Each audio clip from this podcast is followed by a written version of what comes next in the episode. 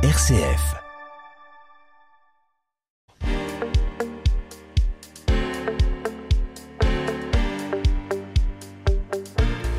N'est-ce pas une pure merveille que d'accueillir un petit bébé dans une famille, ces petits gazouillis, dans ce couffin tout doux, cette innocence, cette pureté, à la fois cette fragilité? Ah, mais qu'il est beau, les traits si fins, la peau si douce, et cette odeur de bébé caractéristique, que du bonheur, de la tendresse, de l'amour, et finalement, une naissance, un bébé, c'est un peu la vie. Ok, ok. Mais parfois c'est un peu plus compliqué. Les pleurs, voire les cris, les couches qui débordent, sans, parler, des vomitos. Mais pourquoi ne veut-il pas manger? J'ai l'impression qu'il a mal quelque part. C'est mieux d'allaiter ou pas? Est-ce qu'il faut aller voir le pédiatre? Mais je, est-ce que je suis une bonne maman ou un bon papa? Quel parent ne s'est jamais posé cette question? Nous allons peut-être pas y répondre aujourd'hui. Mais nous allons y réfléchir avec nos deux invités du jour. Nous recevons Gwendoline Chailloux et Charlotte Guéraud. Mordu d'entreprendre, le magazine des entreprises de l'Anjou avec Thibaut Becher sur RCF Anjou. J'ai moi-même trois enfants et peut-être encore plus pour le premier d'ailleurs que pour les deux autres, nous nous sommes posés avec ma femme des milliards de questions. Est-ce la peur de mal faire ou l'envie de bien faire? Je ne sais pas. Est-ce la pression des autres? Du pédiatre, de la sage-femme, de sa mère, de sa belle-mère? Qui vous donne jamais deux fois le même conseil. On est un peu paumé. Cette joie de l'accueil d'un nouveau-né peut se transformer en véritable cauchemar, déprimant et stressant. Et pour partager, témoigner ou se déculpabiliser, j'ai à mes côtés mes deux fidèles chroniqueurs, qui sont aussi parents d'ailleurs. Jeune papa gâteux, jardinier passionné, amoureux de nouvelles techno, mais toujours respectueux de notre environnement. Bonjour, professeur Maguin. Bonjour Thibault, bonjour à tous. Alors aujourd'hui, nous allons parler de sensibilisation au numérique et à l'écologie dès le plus jeune âge. Il n'y a pas d'âge pour entreprendre, mais pas d'âge aussi pour être sensibilisé à l'écologie. Assoiffé permanent, fin gourmet et consommateur exigeant. Bonjour, chef Hervé Chéneau. Bonjour Thibault, bonjour à tous. Aujourd'hui, nous allons prendre notre envol. Décoller, pas à l'aéroport de Narcé, non, non, en hauteur sur un célèbre boulevard à Angers City. Welcome. nous allons prendre notre envol aujourd'hui. Eh ben voilà, c'est merveilleux. C'est un peu ce que font les bébés quand ils arrivent au monde. Finalement, on les aide à grandir et ils prennent après leur envol et à un moment, ils quittent le nid douillet, nos bébés. Ils deviennent des enfants puis des adultes. Mesdames, bienvenue dans nos magnifiques studios d'RCF Anjou. Euh, bonjour à vous deux. Donc euh, bonjour euh, Charlotte Guéraud, il faut pas que je me trompe, et bonjour Gwendoline Chailloux. Bienvenue à vous. Bonjour. Alors une toute première question, mesdames. Je me suis posé cette question et je n'ai pas trouvé la réponse. Que signifie Apio? Apio. Ah. Alors Apio. Charlotte. Après avoir cherché des noms pendant très très longtemps et ne pas avoir trouvé ce qui nous plaisait, on a décidé d'inventer et d'aller chercher quelque chose qui avait une signification tout de même. Donc on s'est intéressé à la langue espagnole et on a trouvé le mot apoyo qui signifie soutenir. Et du coup, on l'a transformé à notre sauce pour que ce soit un peu plus happy. Et on l'a transformé en ah. happyo. Il y a le happy d'une certaine façon, la joie, je le disais en introduction, ça. qui peut parfois se transformer en véritable cauchemar, mais pour autant la joie de l'accueil d'un nouveau-né. Voilà, c'est une véritable joie. Et puis, euh, alors, mais ce côté espagnol, euh, ça vous est venu comme ça, hein. c'est-à-dire qu'on aurait pu partir sur une autre langue. Oui, tout à fait. C'est un peu le hasard. Oui. Apio, mais ça sonne bien. Mm. Alors, on, vous m'avez repris tout à l'heure quand on a préparé l'émission. Faut surtout pas dire apio. Hein. Apio, ça, ça, ça, ça, le fait pas, ça par ah contre. Bah, hein. c'est moins joli. C'est moins joli, on est d'accord. On appelle ça apio. Alors, vous êtes deux et vous êtes donc les deux créatrices de Apio sur Angers. Oui. Comment vous est venue cette idée de vous intéresser au bébé? Alors nous, on est deux professionnels de la petite enfance. Euh, moi, je suis éducatrice de jeunes enfants depuis 15 ans. Et Charlotte, elle est auxiliaire de périculture depuis 10 ans. Et on a été dans différentes structures, dont euh, des lieux d'accueil collectifs d'enfants. C'est là où on a travaillé pendant 8 ans dans la micro-crèche bilingue franco-anglaise Le Monde est Petit. Et on a fait le constat ensemble que souvent les parents euh, le matin ou le soir quand ils venaient chercher ou qu'ils euh, qu'ils accompagnaient leurs enfants avaient euh, beaucoup de questions, avaient beaucoup d'attentes envers nous. Et nous on était là pour les accompagner mais surtout pour accueillir les enfants. Et on n'avait pas forcément de Le temps, temps, ah. de temps pour répondre à leurs questions. Et, et du coup souvent on s'est rendu compte qu'ils nous exprimaient ce, ce, besoin. Mon enfant il dort pas bien qu'est-ce que je peux faire? Mon enfant il mange pas ce que je veux euh, je, je m'inquiète en fait. C'était beaucoup d'inquiétude.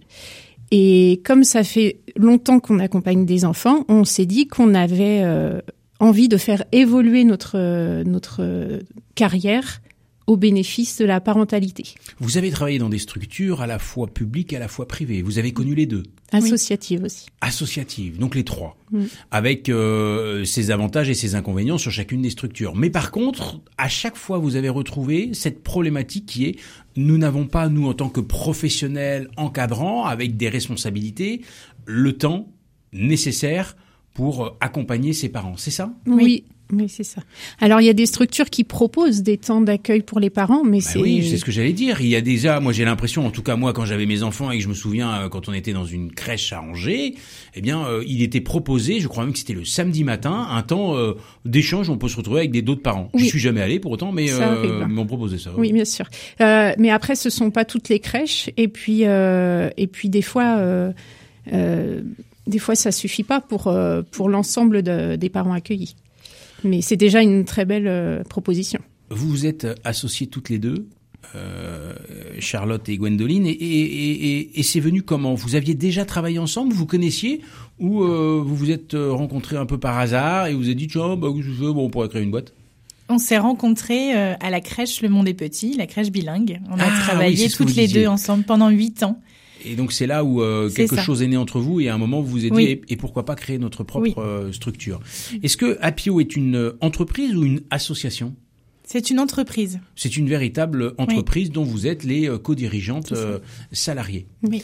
Est-ce que les, les la question que je me suis posée c'est de me dire bah Ok, on a toujours besoin de conseils et on adore pouvoir demander un peu à droite à gauche, etc. Et comme vous êtes des professionnels de santé et quand on c'est très simple quand on dépose l'enfant à la crèche ou quand on le récupère le soir, de vous poser deux trois questions et pouvoir en, en tirer deux trois conseils, c'est toujours intéressant. Mais est-ce que les gens, les clients, parce que vous avez des clients aujourd'hui, sont prêts à payer pour avoir ce conseil? Alors déjà, on n'est pas du tout professionnel de santé. On Ah. est euh, professionnel de, De la petite l'éducation enfance. et de Ah la oui, petite pas enfance. Euh, et euh, euh, les parents sont prêts, oui, euh, quand ils sentent que euh, ils vont être euh, bien accueillis, bien bien orientés, qu'on va prendre soin d'eux, euh, que vraiment on va les écouter, qu'on va prendre du temps pour eux. Oui, ils sont prêts à faire cette démarche. Et après, nous, on se garde bien de dire qu'on a des réponses et qu'on a des conseils à donner. Nous, notre travail, c'est de montrer aux parents qu'ils ont les capacités en eux et que nous, on est là pour les mettre en valeur, pour leur je- faire confiance en Je, vous arrête, euh, Gwendoline Chailloux, c'est un, c'est un véritable coaching. C'est un coaching des un parents pour leur redonner confiance, en Oui, fait. c'est ça. Parce que c'est vrai que quand arrive un, un, un nouveau-né, bah, euh, à la fois euh, c'est super sympa, euh, etc. Mais, mais ça perturbe un peu l'équilibre qu'on avait parce que euh, on comprend pas tout, il s'exprime pas. le con il parle pas à la naissance, donc euh, on comprend pas tout, on sait pas pourquoi il pleure, on sait pas, euh, etc. C'est un peu perturbant à l'arrivée d'un enfant finalement ça. Et, et donc euh, parfois on, on manque de confiance en soi. Et moi je me souviens, on se pose toujours la question est-ce qu'on est des bons parents? Est-ce que je suis un bon parent? Je ne sais pas finalement. Et vous, j'ai l'impression, au travers de ce que vous proposez, mais on va revenir sur ce que vous proposez concrètement, mais au travers d'Apio, mais finalement vous aidez à retrouver cette confiance nécessaire pour euh, garder le sourire. Oui. Ouais. On fait vraiment un point d'honneur là-dessus. C'est vraiment, euh, on est là pour accompagner les parents et pour leur montrer et leur redonner confiance en leur propre capacité, leur dire, ben, vous êtes capable, nous, on peut vous aiguiller, mais vous avez les- déjà les capacités en vous, faut juste y croire. Il faut juste avoir confiance et Ouais. ne pas avoir peur. Oui. Parce que parfois on est un, un peu peur. Est-ce que je le tiens bien? Est-ce que je le tiens Bien pas sûr. bien? Euh, Comment faut le faire? Et puis comme on a eu euh, tout et son contraire, euh, même avec Oui. les médias, hein, qu'on Oui. respecte énormément. euh, mais euh, la réalité, c'est qu'on a tout et son contraire. Un coup, faut les mettre sur le ventre, un coup, faut les mettre sur le dos, un coup sur le côté. euh, on sait plus comment les mettre finalement. Comme les Donc moi, je les faisais dormir debout, hein, tout simplement. Comme ça, je n'avais pas de prise de risque, bien sûr. Comme les neurosciences évoluent très vite, on nous dit que ce que faisaient nos parents sont pas forcément les choses Bah oui. qu'il faut faire aujourd'hui. Or, les parents, c'est quand même la référence. Donc, les gens sont vraiment perdus entre exactement ce que disent les médias, les livres, euh, les Instagram, les TikTok et tout ça. Et on, on a un million d'in- d'informations différentes et on sort euh, de, de la maternité avec un nouveau-né dont on doit prendre soin. Et c'est, ça fait vraiment peur. Mais nous-mêmes, en tant que professionnels, quand on a eu des enfants, on a eu ce genre de questions. Et Euh, oui. et, et du coup, euh, de par euh, notre métier, on a pu réussir à, à se rassurer, mais, on comprend tout à fait que les parents soient un petit peu perdus avec tout ça. Parce que c'est vrai que je le disais euh, en, en plaisantant un peu. Mais entre euh, parfois votre mère et votre belle-mère, par exemple, euh, Ah bah oui. elles disent le contraire. Mais et oui, alors, là, vous dites, merde, qui je fais confiance? Mm. Et alors, soit euh, si c'est votre femme, elle écoute sa mère, et alors, euh, vous- oh, voilà, c'est compliqué. Ça peut même créer des tensions dans Bien le couple. sûr. hein. Bien Oui. sûr. Parce qu'on n'a pas toujours euh, la même appréhension, etc. Et euh, on n'a pas la même relation, ce qui est normal. Euh, mais, euh, mais mais parfois, on, l'arrivée d'un d'un bébé euh, dans une famille, euh, ça peut générer parfois quelques tensions dans le couple quand même. on va pas se mentir. hein. Bah, bien. Et on entend parler parfois, ici et là, euh, du fameux baby blues pour la maman, Ouais. qui après, elle retourne chez elle, puis elle se dit, bah, je ne suis finalement qu'une grosse merde. Alors, baby blues, c'est un- c'est Ah, c'est hormonal. c'est hormonal. Donc bah oui, bah, ça, mais ça n'arrange pas les choses. Ça n'arrange pas. Et vous, peut-être que vous êtes là pour rassurer maman et dire, Oui, bah, c'est Oui. normal, c'est les hormones, ça travaille un petit peu, Oui, on se sent un petit peu fatigué, mais ça va passer. Oui, oui. Il y a vraiment ce rôle de coaching quand même. Le rôle de dire aux parents, c'est vous le qui savez pour Vous- votre enfant. Et ce que vous faites, c'est bien. Ce que vous Oui. faites, c'est bien, c'est parfait. Est-ce qu'on pourrait revenir concrètement à Pio, votre entreprise, vous proposez quoi exactement? Ok, moi je sors de la maternité avec euh, bébé, bébé Jules, cac, je viens vous voir, c'est quoi? Comment, comment ça fonctionne?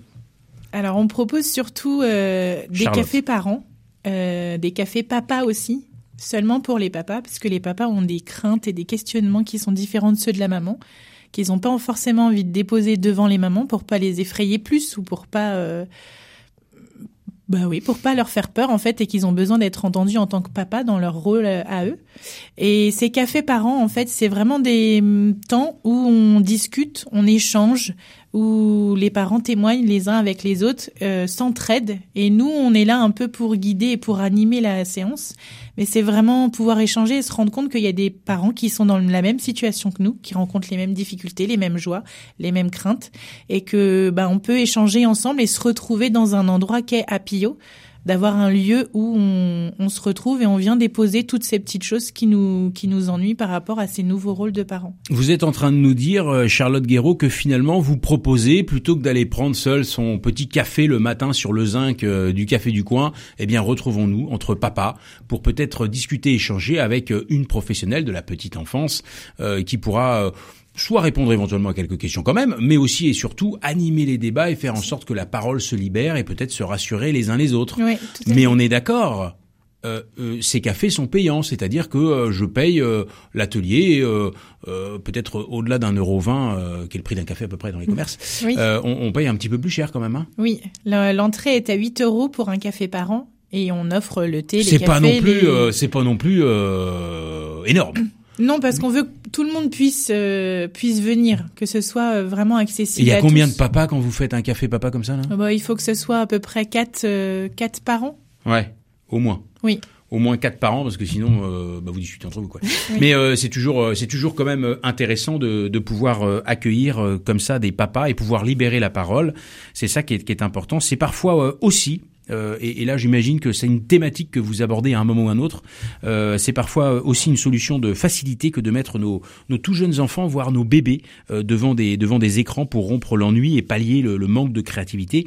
Mais euh, lui, lui, il milite pour une consommation modérée des écrans et pas que. C'est la chronique du professeur Maguin.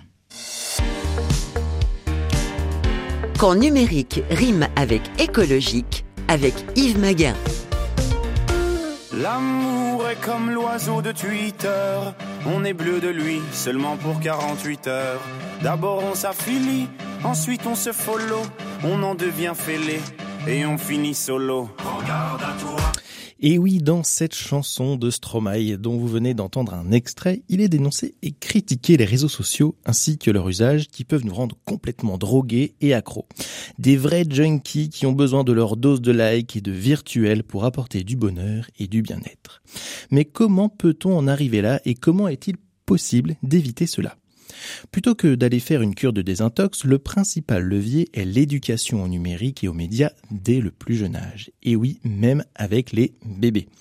Depuis plusieurs années, le psychiatre et psychanalyste Serge Tisseron en parle zéro écran avant 3 ans. On parle même de 5 ans aujourd'hui.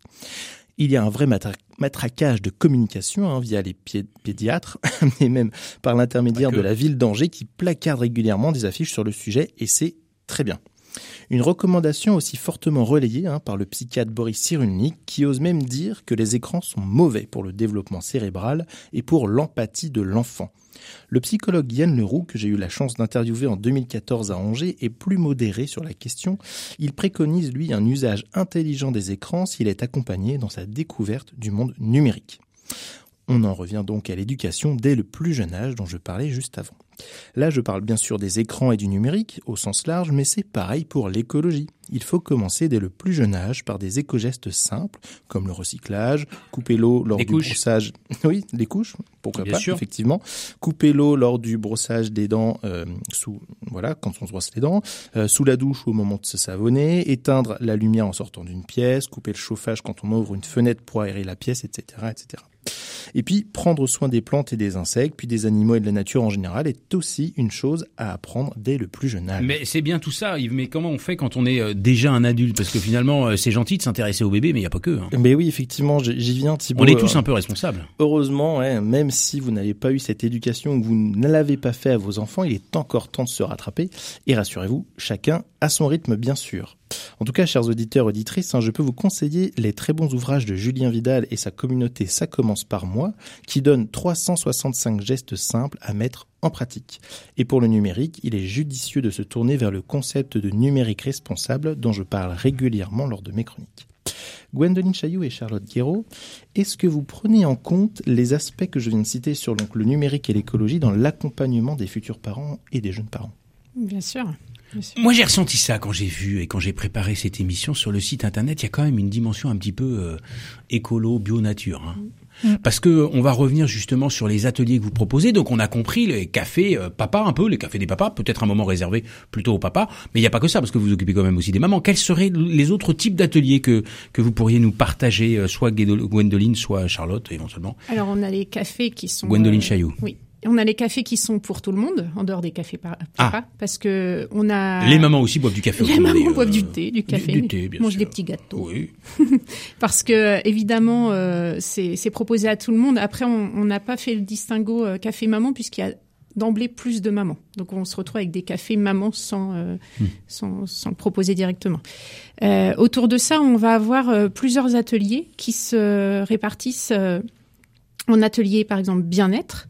Donc là, on va proposer directement euh, du bien-être euh, aux femmes qui attendent un bébé ou alors qui ont eu un bébé, euh, ça- comme des massages. euh, Ah, que Ah, Char- vous, vous massez les mamans? on masse les mamans. Alors ça, c'est Charlotte, la spécialiste, Ah, d'accord. et euh, ainsi que la réflexologie plantaire qu'on propose euh, aux mamans et aussi aux bébés, et euh, avec une initiation si le parent le désire pour le bébé. Alors ça, c'est toi qui peux plus euh, expliquer les bienfaits. Oui, on pro- en fait, on propose de la réflexologie plantaire euh, surtout pour euh, délier un peu les tensions, pour apaiser certaines angoisses, pour euh, Pour le bébé et la oui, maman, les deux. exactement. La maman, ça peut être simplement un moment de détente où elle vient se faire du bien parce que très clairement, il y en a beaucoup qui aiment se faire masser les pieds, moi y compris. Euh, euh, donc ça peut et détendre et ça peut soulager des tensions. Une maman quand elle a vécu une grossesse ou qu'elle est même enceinte, il y a beaucoup de douleurs qui viennent, des douleurs lombaires, des douleurs euh, pelviennes. Il y a beaucoup de choses qui, sont mises en jeu et du coup, avec la réflexologie plantaire, en appuyant sur des points bien précis, on vient soulager et apaiser ces ces, ces douleurs. On est vraiment dans le bien-être, j'ai le sentiment, d'une façon globale, ce qui va en accord parfait avec votre euh, idée un peu de coacher les parents, de leur redonner confiance, etc. Mais à quand, euh, à quand le, le yoga, euh, l'acupuncture, le shiatsu ou le je ne sais quoi là? Alors peut-être un jour. peut-être. Ça Non viendra mais parce que en tout cas. euh, finalement, euh, je veux dire, euh, là vous, vous faites de la réflexologie plantaire, mais ça pourrait être autre chose. Ça peut être autre Oui. chose. Parce que l'idée c'est d'accompagner tout ça pour que ça se passe bien. Oui. Oui. D'accord. Et donc vous avez euh, ce genre d'atelier. Est-ce que vous en avez d'autres? Oui. Alors, on peut parler des bains enveloppés dans le même Oui, on a les bains Renaissance, qu'on appelle les bains Renaissance. C'est un bain euh, enveloppé dans un linge qu'on propose aux nourrissons vraiment tout petits jusqu'à six semaines grand maximum, puisque l'enfant à ce, à ce moment-là a la mémoire encore de la vie in utero qu'il a eu dans le ventre de sa Ah maman. oui, j'avais vu ça, moi. Dites donc, on pouvait euh, même un bébé euh, qui vient de naître, vous à la limite vous le jetez dans une piscine, il est très à l'aise. Oui. Non, c'est pas ça? Alors peut-être pas exactement jeter Ah. dans la piscine, mais là en tout cas on propose euh, de l'envelopper dans le linge pour euh, et pour réduire le stress et pour apaiser euh, l'enfant. Dans le ventre de sa maman, il y a toujours eu une enveloppe Oui, tout autour de on son est bien ventre. emmitouflé dans quelque Voilà. chose. C'est pour ça que parfois on les met dans les couffins, qu'on les couvre bien, parce que finalement ça leur rappelle un peu le ventre de la maman. Oui, exactement. Et du coup, on propose ça aux mamans. Donc moi, j'accompagne euh, les parents, je leur montre euh, les gestes à proposer à leur enfant et c'est un temps qui dure euh, bien deux heures, deux heures et demie. Ah oui. Oui, Et là, pareil, sous forme d'atelier, je m'inscris, je paye, exactement. tout simplement. D'accord. Et euh, alors j'ai lu aussi, euh, est-ce que c'est un rapport ou est-ce que c'est un lien? Parce que je ne sais pas ce que c'est le bébé signeur. Alors, bébé senior, c'est- là, on propose des ateliers soit en individuel, soit en collectif. Et on, c'est, c'est, c'est une particularité qui, euh, qui est de, d'appuyer sur des mots spéc- euh, spécifiques dans une phrase en signant en même temps. Par exemple, maman part, on va signer le maman. On va peut-être signer part, mais c'est vraiment pour euh, euh, inviter l'enfant à communiquer avant qu'il soit en capacité de le faire avec sa, son, sa, sa voix, avec sa bouche. Et du coup, euh, l'idée, c'est d'apaiser les frustrations. Euh, Ouais. vous êtes en train de me parler d'un tout petit bébé qui sort du ventre de sa maman, Alors, qui n'a à peine le- les yeux ouverts. et là, je vais assis. Papa va à la radio. et ben là, euh, il va me regarder le bébé et dire c'est ça? oui. Enfin, il va même pas regarder parce qu'il a les yeux fermés. Alors, au début, euh, le parent, effectivement, c'est lui qui fait. Et à partir d'environ euh, huit mois, l'enfant peut commencer à signer. Euh, il peut euh, signer, par exemple, s'il veut encore, euh, s'il a faim, il peut signer encore. Bah, c'est il des hurle. petits gestes. Ah non. Mais alors, l'idée, c'est de remplacer les hurlements, puisque le D'autres façons de s'exprimer. d'autres façons de s'exprimer, puisque le hurlement, c'est exactement la façon de communiquer de l'enfant. Et là, par le signe, puisqu'il ne peut pas encore le faire, puisqu'il n'est pas prêt à le faire avec la voix, euh, il peut le faire avec des signes que le parent va comprendre, même si au début c'est des tout petits signes, tout ça, le parent va mettre en, en place une, une communication avec son enfant gestuelle. Moi, je pensais à la, à la langue des signes, vous savez, pour les malentendants. par- Alors, Et en fait, c'est pas vraiment ça. hein. c'est issu de la langue de des signes. Oui, mais, mais Et par là, c'est spécifique au bébé. C'est spécifique au bébé avec euh, alors ça remplace pas du tout la parole puisqu'au contraire ça donne à l'enfant confiance en sa capacité de communiquer et que le signe est toujours associé au mot. On fait jamais un signe à la place du mot. Ah oui. Voilà, On c'est fait le signe et le mot le pour signe. associer les deux. Voilà, Mhm. c'est ça. Et ça, euh, on peut pas se mentir, hein, ça marche. Ça marche euh, les parents Ça sert à qu'on- quelque chose. Oui, les parents qu'on a Ce sont pas non rencontrés- plus des chiens, ce sont des bébés. non mais c'est quand même marrant. Moi, je ne savais pas, je n'ai jamais imaginé ça. Pourtant, j'ai eu trois enfants, je vous promets. Les parents qu'on a rencontrés qui ont utilisé ça avec leurs enfants, euh, quelques années après, nous disent mais vraiment notre notre enfant s'en servait. Notre enfant s'en servait pour le deuxième, pour communiquer avec le deuxième par exemple. C'est le premier qui apprenait au deuxième. Et, et c'est c'est vraiment euh, vers l'âge d'un an et demi, deux ans, quand commencent à arriver les grosses frustrations. Euh, L'enfant peut dire s'il a eu peur, s'il a eu mal, s'il a eu euh, quelque chose qui l'a dérangé, d'une autre façon qu'en criant, qu'en pleurant. Donc c'est vraiment euh, Et- super. Et ce qui euh, finalement est assez soulageant parce que je le disais en introduction évidemment de façon un peu provocative, mais la réalité c'est que un enfant qui hurle, moi je, je peux comprendre qu'il y ait des parents qui pètent un câble. Mais oui, Mhm. parce que Parce c'est- que c'est épuisant. C'est épuisant, puis c'est une incompréhension des deux côtés. Ouais, on n'y arrive pas. ça. Et, là, et, et en fait, ça monte un peu en pression, quoi, parce qu'on finit nous par s'énerver un peu. Bah oui, l'autre, euh, enfin l'autre, euh, le bébé, euh, pardon, il le ressent et euh, alors, il hurle encore plus fort, machin, etc. Arrive euh, votre femme qui arrive et qui crie, Eh, ça Bah oui, va c'est pas ça. de parler comme ça, machin. Ah, euh, euh, bon, bref. L'avantage du bébé senior, c'est aussi que le parent est obligé d'être face à l'enfant et à hauteur d'enfant. Donc c'est une communication bienveillante d'emblée. Et on n'est pas debout de Ah. dos à lui dire allez va faire ça. On est devant lui à lui montrer euh, au niveau du visage, au niveau des yeux. Et ça c'est vraiment. Alors c'est vrai, j'ai envie de dire euh, ou j'ai envie de penser que euh, par rapport au bébé, on est souvent en face à face. Euh, bon, ça, ça change un peu en grandissant, mais euh, mais, mais les bébés, c'est vrai qu'on a une interaction qui est toute différente qu'avec un enfant ou un adulte. On peut commencer plus tard. Il y a des, des écoles primaires qui commencent à vouloir apprendre euh, les bébés seniors. Il y a beaucoup de crèches qui, en- Ah. qui le font aussi. Oui, oui. D'accord. Alors ça n'empêche pas la frustration puisque la frustration est très importante pour que l'enfant Ah oui, euh, on est d'accord. grandisse, mais ça peut soulager certaines frustrations. Ça peut parfois faire du bien quand on sait qu'un nouveau-né dort à peu près 15 heures par jour, alors que 36% des adultes disent dormir de moins de 6 heures. Je veux bien que nos besoins physiologiques soient différents, mais je pense qu'il y a aussi le stress, la productivité, la suractivité, l'infobésité qui perturbent un petit peu notre repos. Alors moi, je vous propose de prendre euh, un petit temps de micro-sieste bien mérité en écoutant quelques notes de musique et on se retrouve juste après avec nos invités du jour pour continuer de parler bébé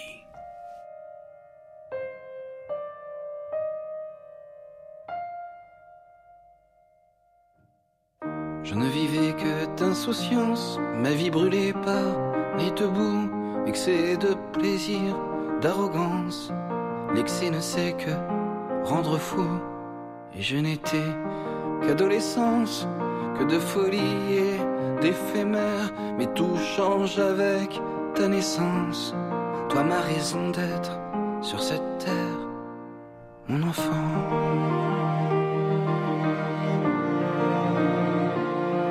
Mon enfant.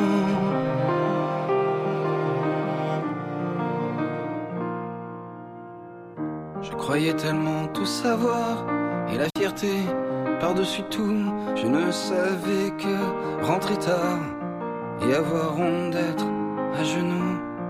Mais maintenant pour toi je roule par terre si cela te fait rire. Je grimace, je glousse, je roucoule. Et qu'importe ce qu'on peut t'en dire, mon enfant.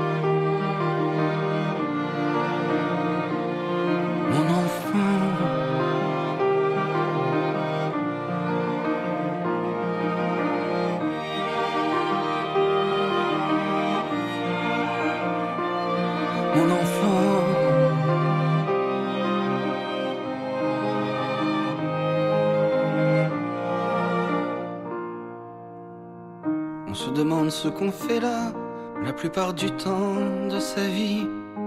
Mais tu comprendras le pourquoi le jour où tu auras aussi un enfant.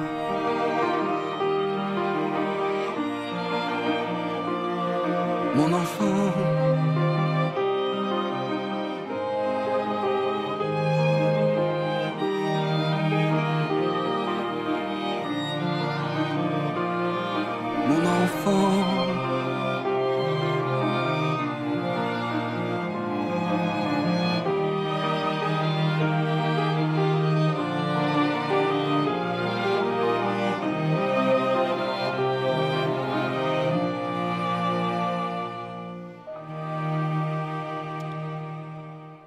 Titre de Grégoire, Mon enfant, extrait de son album Le même soleil, sorti en 2010. Alors, Mon enfant, eh bien, c'est aussi les parents qui les accompagnent, ces enfants, avec Apio, un lieu pour les parents et les bébés. On en parle dans Mordu d'entreprendre cette semaine. Mordu d'entreprendre, le magazine des entreprises de l'Anjou avec Thibaut Becher sur RCF Anjou. Et oui, plus que les enfants, ce sont vraiment les, les bébés que Apio euh, accueille euh, avec euh, Gwendoline Chailloux, auxiliaire de puriculture et Charlotte Guéraud, éducatrice de jeunes enfants. Nous nous retrouvons. Non.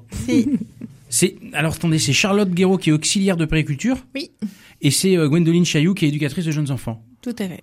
Ah, j'ai parlé trop vite. Mais j'avais bien repéré en tout cas. Vous êtes des professionnels de la petite enfance et vous nous avez parlé des ateliers que vous proposez au travers de Apio. Est-ce qu'il y en aurait d'autres ateliers que vous proposez? Oui, tout à fait. On propose euh, d'initier les parents au portage en écharpe. Le portage en écharpe. Le portage en écharpe. C'est pratique aussi quand on va faire les courses, Tout à fait. n'importe comment, hein, donc c'est utile et toujours agréable. Mais pourquoi le portage en écharpe? Qu'est-ce que ça apporte finalement ce portage en écharpe? C'est un peu euh, les, les, les, les grands, les, les c'est des écharpes en fait, des Oui. énormes écharpes et on a le bébé près de soi. Près de soi. ça le rassure? C'est ça, c'est ça. C'est que le bébé, il, il a un, un accordement cardiaque avec le parent, que ce soit le papa ou la maman, et euh, il se sent rassuré. Il est à hauteur de bisou, comme on dit. Le- la tête de l'enfant est à hauteur de bisou. Donc Hauteur le, de bisou. Le parent sait exactement euh, si l'enfant a des besoins, s'il dort, comment il est installé.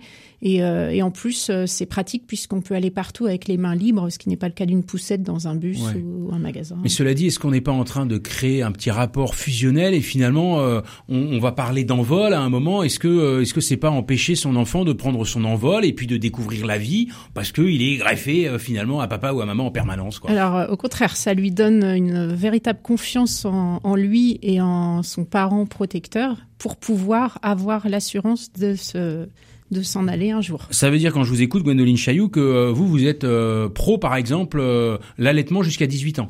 Alors, peut-être pas 18 ans, Non. mais non mais on en voit parfois, vous savez des, des pas, pas des adultes mais des enfants qui ont même parfois 5 6 ans et qui continuent d'être allaités. Oui, alors ça c'est au choix du parent. Moi, je Ah oui. me garde bien de juger quoi que ce soit. D'accord. Personnellement, j'ai euh, allaité mes enfants et ça a été un véritable plaisir pour moi et euh, parce que euh, j'ai vraiment à cœur euh, euh, de penser qu'il y a beaucoup de bonnes choses dans l'allaitement. Mhm. Et du coup, à ce titre, on fait de l'accompagnement à l'allaitement Ah. aussi. Euh, puisque on, on propose un accompagnement avant la naissance pour les parents qui, enfin les, les mamans surtout qui veulent euh, un petit peu euh, se, préparer, se qui se posent des voilà. questions finalement, ça fait mal, euh, comment ça se passe, ça. euh, voilà, tout ça. ou, ou éventuellement s'il y a des difficultés euh, à allaiter, on peut euh, accompagner euh, et essayer de trouver des solutions pour que ça se passe de plus harmonieusement possible parce qu'il faut pas que ce soit une contrainte, il faut pas que ce soit euh, une Subi, mauvaise- subi. Mm. voilà. C'est pas une obligation non plus. C'est absolument pas une obligation. Il faut que tout le monde soit bien avec ça. Donc vous vous accompagnez aussi euh, au travers euh, d'ateliers euh, pour pour expliquer les choses, pour peut-être rassurer, pour euh, peut-être montrer euh, des positions de je ne sais quoi, moi, euh, des choses à faire. Hein. Oui, tout à fait, c'est ça. C'est moi qui fais les, conseils en allaitement et effectivement, avant la, l'arrivée du bébé, on prépare, on propose à la maman de lui montrer tout ce qu'elle a à portée de main pour euh, se soulager, pour que ça se passe bien au niveau des positions, au niveau de des accessoires. Il y a des choses qui peuvent être possibles de faire pour soulager. Et puis après, si tout se passe bien, ben on, on continue à, à- accompagner la maman. Et puis s'il y a des difficultés, euh, on, on voit avec elle ce qui est possible de trouver comme solution qui lui correspond le mieux à elle. Finalement, c'est un peu, je trouve, une prise de conscience que même avant euh, l'arrivée du bébé, euh, voilà, euh, qu'il qui va y avoir euh, un peu un équilibre à retrouver, qu'on va accueillir un petit être vivant finalement, euh, qui va nous poser plein de questions, et vous, vous, vous accompagnez cet accueil, vous aidez à, à faire en sorte que, que ça se passe euh, le plus harmonieusement possible. Oui. C'est bien ça. Est-ce qu'il y aurait d'autres types d'ateliers que vous proposez chez Apio ou Alors, que Oui, le dernier euh, atelier, alors celui-là, c'est celui qui fait l'objet de plus euh, de cadeaux euh, de naissance. ah parce qu'on peut faire des cadeaux de naissance Oui. chez Apio. c'est ça, on a des cartes On peut cadeaux. ouvrir euh, bah, un café. Euh, Yves, pour euh, votre prochain enfant, Voilà. je vous offrirai un café. Donc là, on a voilà, on a les collègues, on a les familles, on a beaucoup de gens qui proposent de se mettre à plusieurs, par exemple, pour offrir des ateliers chez Apio. Et celui qui en ce moment marche pas mal, c'est c'est le massage, l'initiation au massage bébé. Donc là, c'est Comment masser mon bébé? Voilà, j'accompagne euh, les parents pour leur montrer euh, comment masser les bébés. Ça peut être aussi les un petit peu plus grands, ça peut être les enfants d'un an ou deux ans. C'est pas forcément les bébés, mais euh, mais la plupart euh, de ceux qui Et viennent. à quoi ça euh, C'est pour euh, qu'il soit mieux, quoi Ah bah là, euh, ça fait du bien, ça. Ah bah ça fait du bien comme un massage pour euh, un adulte si vous avez déjà fait un massage. Ah ben j'arrête pas. Tous les matins, tous les matins, je me fais masser une heure et demie avant de partir au boulot. Alors euh, et puis ça ça permet à l'enfant de de ressentir toutes les parties de son corps parce que par exemple le dos, euh, l'enfant n'en a pas trop conscience de son dos et euh, l'enveloppe corporelle euh, c'est quelque chose que l'enfant n'a pas forcément euh, tout de suite en dans l'idée. Et finalement, le massage le toucher. permet le toucher. D'abord, ça crée un lien, Ça crée un- un lien physique Oui. entre un parent et son enfant. avec les hormones qui se développent d'attachement, etc., qu'on peut qu'on peut avoir dans tout ce qui est touché. D'ailleurs, le portage en écharpe, le- la réflexo, enfin tout ça, ça en fait partie. Quand je vous écoute, j'ai un peu l'impression que vous éveillez les sens de du parent, du bébé et ensemble. Mais oui. pour qu'ils apprennent un peu ensemble. Et j'ai vu aussi, et là pour moi ça a été un peu euh, une surprise, il y a des ateliers qui ont rien à voir quoi. C'est-à-dire que j'ai vu des ateliers un peu de bricolage euh, d'une certaine façon. euh, Vous pouvez aider, euh, enfin vous proposez d'aider à faire, je sais pas quoi, du savon ou d'aider à faire des choses comme ça. c'est les c'est les astuces et produits, oui. Ah, Comme vous avez dit tout à l'heure, on a une sensibilité particulière. à- l'écologie, au naturel, au voilà. bio, au machin. On veut utiliser des produits naturels, des produits biologiques pour les mamans, que ce soit dans les huiles qu'on utilise L'huile et de aussi- massage par exemple, c'est pas un truc chimique importé Ouais, de Chine. Oui, On est même les produits qu'on utilise pour nettoyer à l'intérieur de la de la structure, on essaye vraiment de que tout soit en, en accord avec euh, nos convictions. Bien sûr. Et du coup, on propose des astuces et produits euh, sur notre site internet où euh, on met des petites choses qu'on peut faire soi-même euh, de recyclage euh, qui sont euh, écologiques et qui sont économiques. Eh ben justement, on va parler d'écologie parce que moi, il y a une question qui me taraude, c'est l'histoire des couches. On sait tous que ça coûte euh, un bras d'abord, Oui. les couches, et on sait aussi que euh, c'est un peu polluant. Je crois que c'est un des trucs les plus polluants, les couches. Mm, mm. Et alors, euh, bah, enfin moi j'ai le souvenir parce que c'était il y a quelques années. Mais alors les couches, qu'est-ce qu'on en consomme? C'est c'est un délire. Vous vous êtes, euh, vous faites partie de ces gens qui sont pro couches lavables ou machin ou, ou comment ça se passe? Comment vous gérez ça ou Alors, on, on- bah, disons que le après c'est le parent fait comme il le ressent avec sa conviction. Euh, effectivement, euh, plus la couche sera de faite avec des produits naturels, euh, parce que même en dehors des couches lavables, il y en a qui ont des compositions plus, différentes. plus mieux que moins bien. Voilà. Euh, donc euh, nous après on peut euh, on peut expliquer euh, les façons euh, de choisir ses couches, mais on va pas dire aux parents. bah, Mais vous n'êtes pas à coquiner, rassurez-moi, avec une marque que vous faites, dont vous faites la promotion. Non. non.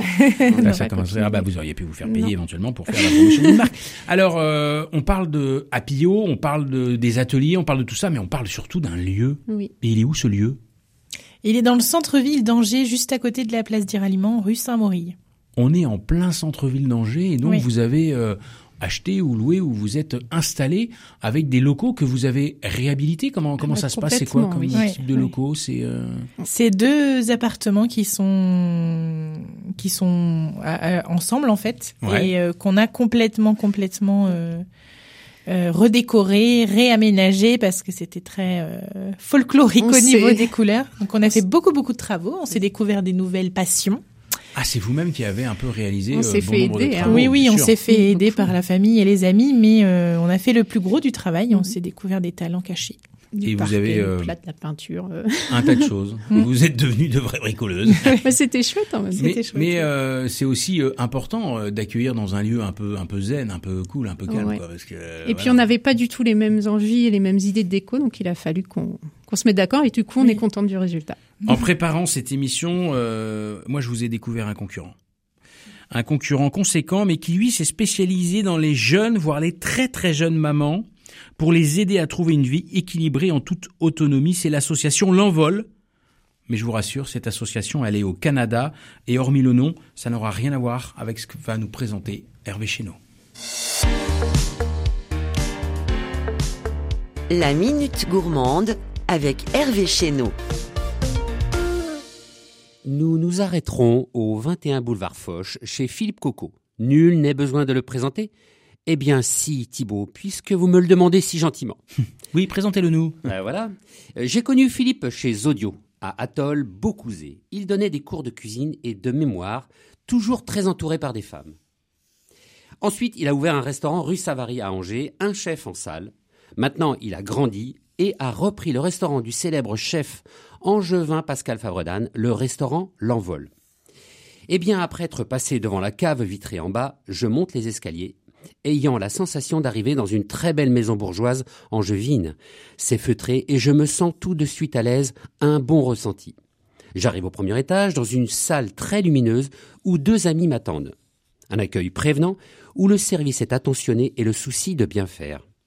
Je vais vous parler de la philosophie de ce chef élu table gourmande 2022 au célèbre guide Goemio. Il fait partie également des restaurants de qualité, reconnus par le Collège culinaire de France pour la qualité de son travail, ses partenaires et producteurs, artisans de qualité. J'ai appelé Philippe ce matin pour qu'il me parle de son envie du moment. Il m'a parlé d'anguille de Loire et ce souci de la maîtrise du gaspillage, valoriser le produit au maximum, de bien suivre le produit de la ferme à l'assiette. Je consulte l'ardoise du midi et mon regard se porte sur un pot-au-feu de poulet fermier. Eh bien, croyez-moi Thibault, au moment de déguster, le monde s'arrête de tourner. J'oublie mes deux amis à côté de moi, je ferme les yeux, les senteurs me font replonger dans mon enfance. Des légumes juste cuits, avec chacun la préservation du goût authentique, coupé en biseau dans un bouillon tellement riche qu'il vous colle légèrement les lèvres, et le quart de poulet, un haut de cuisse parfaitement maîtrisé. Franchement, il en faut peu pour être heureux, vraiment, vraiment pour être heureux. Gwendoline et Charlotte, vous est-il déjà arrivé de fermer les yeux sur un plat qui vous fait replonger dans votre, empan- dans votre enfance euh, quand vous étiez petite? Oh oui. Wow. Ben, les petits pots bébés, hein, déjà, euh, n'importe comment. On remange une petite, euh, petite soupe de bébé, ça fait toujours du bien. Vous accompagnez aussi euh, les parents euh, au- au- au-delà de la naissance, et puis parce qu'on a parlé d'allaitement, mais après, il y a, les, il les, premiers, les premiers petits pots, les premiers petits plats. Vous les accompagnez aussi euh, sur ce genre de, de sujet, j'imagine. On propose ce genre de sujet lors des cafés parents, oui, effectivement. C'est des- quelque chose que vous abordez aussi, mais Oui. justement, ça, ça m'amène la question suivante. Jusqu'à quel âge à peu près on peut venir vous voir? Parce que moi, mon, mon, mon fils a 19 ans. Est-ce que c'est un petit peu tard? Effectivement. Parce que je l'imagine bien euh, le mettre en écharpe devant moi euh, pour qu'il puisse entendre mon cœur battre? Non, ça va être compliqué. Jusqu'à quel âge? Euh, ça, ça dépend des ateliers. On est vraiment ciblé sur euh, Bébé. la femme enceinte, le tout tout jeune parent. Ouais. Donc euh, ça peut aller jusqu'à 2 3 ans. Et après ça dépend des, des ateliers quand on parle de massage bébé comme disait Gwendoline tout à l'heure, on a des, des enfants qui peuvent se faire masser à 5 6 ans si le parent il a envie de venir voir et de enfin on pratique ça nous-mêmes avec nos enfants donc euh, Oui, vous ne refusez personne à la porte d'entrée. Vous êtes capable de discuter avec n'importe qui. c'est ça. Et pour les massages, pour les femmes, c'est pareil. Elles peuvent, Oui. Ou les À n'importe quel âge, euh, une femme peut venir se faire du bien euh, Si c'est euh, un avec papa un qui veut massage. venir, il vient. Ah bah, ah, bah dites pas ça parce qu'on va bien. Euh, vous accueillez euh, tous les enfants. Je pense par exemple à des enfants qui auraient un handicap, ou je pense à des enfants prématurés, ou je pense à des enfants adoptés, euh, ou je sûr. sais pas. Bien Vous sûr. accueillez tous les enfants. Le, Oui, le bien sujet n'est pas là. hein. Notre euh, bagage, euh, j'ai envie de dire, professionnel, euh, fait qu'on a déjà euh, travaillé avec des Mhm. enfants euh, de, de beaucoup de- d'enfants différents. Et euh, du coup, on, on peut accueillir euh, tout type d'enfants. Et dans votre lieu à côté de la place du ralliement, là, à Pio, euh, j'imagine qu'on peut y aller en poussette. hein. Oui, oui. C'est accessible en poussette, on est d'accord. hein, ouais, parce que alors si c'est la galère, ça va être On est au l'horreur. rez-de-chaussée. Ah, vous êtes au rez-de-chaussée, donc tout ça est, Oui. est très bien euh, passé. Est-ce que vous avez euh, un système de euh, 24 heures sur 24, 7 jours sur 7, une espèce de ligne directe d'un, d'un... Non, mais parce que on va pas se mentir. C'est jamais au bon moment que le, le petit nous fait une crise. C'est jamais, euh, voilà, c'est en pleine nuit, c'est là où on commence à péter un câble, et c'est peut-être là où on aurait besoin d'appio. Mm. Bah, on verra peut-être euh, par la suite. Une Pour de pour l'instant, il n'y en a pas, mais euh, après, quand on, on est assez disponible, quand il faut répondre par mail euh, Mm. ou par message, je sais que j'avais discuté avec une maman sur Instagram qui m'avait envoyé des messages euh, privés concernant l'allaitement Mm. et que euh, elle m'avait envoyé des messages à n'importe quelle heure du jour et de la nuit. Et Mm. j'ai répondu au moment où j'étais disponible, mais en tout cas, j'ai répondu pour pas laisser cette maman dans le. Dans le désarroi, Voilà. évidemment, c'est ça aussi, euh, accompagner euh, les autres. Alors, euh, pour s'inscrire aux ateliers, euh, on fait comment? On vous appelle Peut-être il y a un Alors, numéro? Il y a plusieurs sortes d'ateliers. Ce qu'on n'a pas dit, c'est que déjà, on se déplace à domicile ou Ah. c'est sur place. D'accord. Et en plus, on a une autre proposition. On peut être euh, euh, engagé par une structure, par un centre de loisirs, par, enfin un centre d'accueil pour les parents, au profit des parents. Une crèche, à la limite, pourrait Une faire appel à vous. Voilà, Oui. pour euh, des ateliers collectifs pour les parents de la crèche. D'accord. Une association. Et un alors, RAM. comment on rentre en contact avec vous? Alors, euh, c'est euh, soit euh, on trouve très facilement notre numéro de téléphone euh, sur les pages jaunes, Mhm. sur notre site internet. Le site internet qui Google, est www.apio, donc A-P-Y-O. point Tiret 49.fr. A-49.fr, apio-49.fr, et là vous aurez tous les renseignements sur, euh, sur le, le, le, le- le site internet pour être accompagné par cette euh, structure, parce que ces premiers pas sont un peu aussi les vôtres. Nous ne devons pas sous-estimer l'importance de cette relation naissante entre un parent et son nouveau-né. Elles sont professionnelles et sont à votre service pour que ce temps magique et unique ne se transforme pas en véritable cauchemar. Et si nous accordions de l'importance au début de cette relation familiale qui sûrement conditionnera un peu l'avenir de l'enfant. Merci beaucoup euh, Gwendoline Chailloux et Charlotte Guéraud d'être euh, venues nous expliquer comment mieux appréhender et apprivoiser cette période de la vie. Mon père pédiatre disait souvent, plus que de soigner les enfants, il soignait les parents dans leur responsabilité de parents. Et nous pourrions maintenant envisager un coaching pour les grands-parents et leur relation avec les petits-enfants. Et quant à nous, chers auditeurs, chères auditrices, nous nous retrouvons la semaine prochaine dans votre émission préférée, évidemment, Mordu d'entreprendre, sur cette belle radio où la joie se partage. Et j'ai nommé RCF Anjou. Bonne semaine à tous.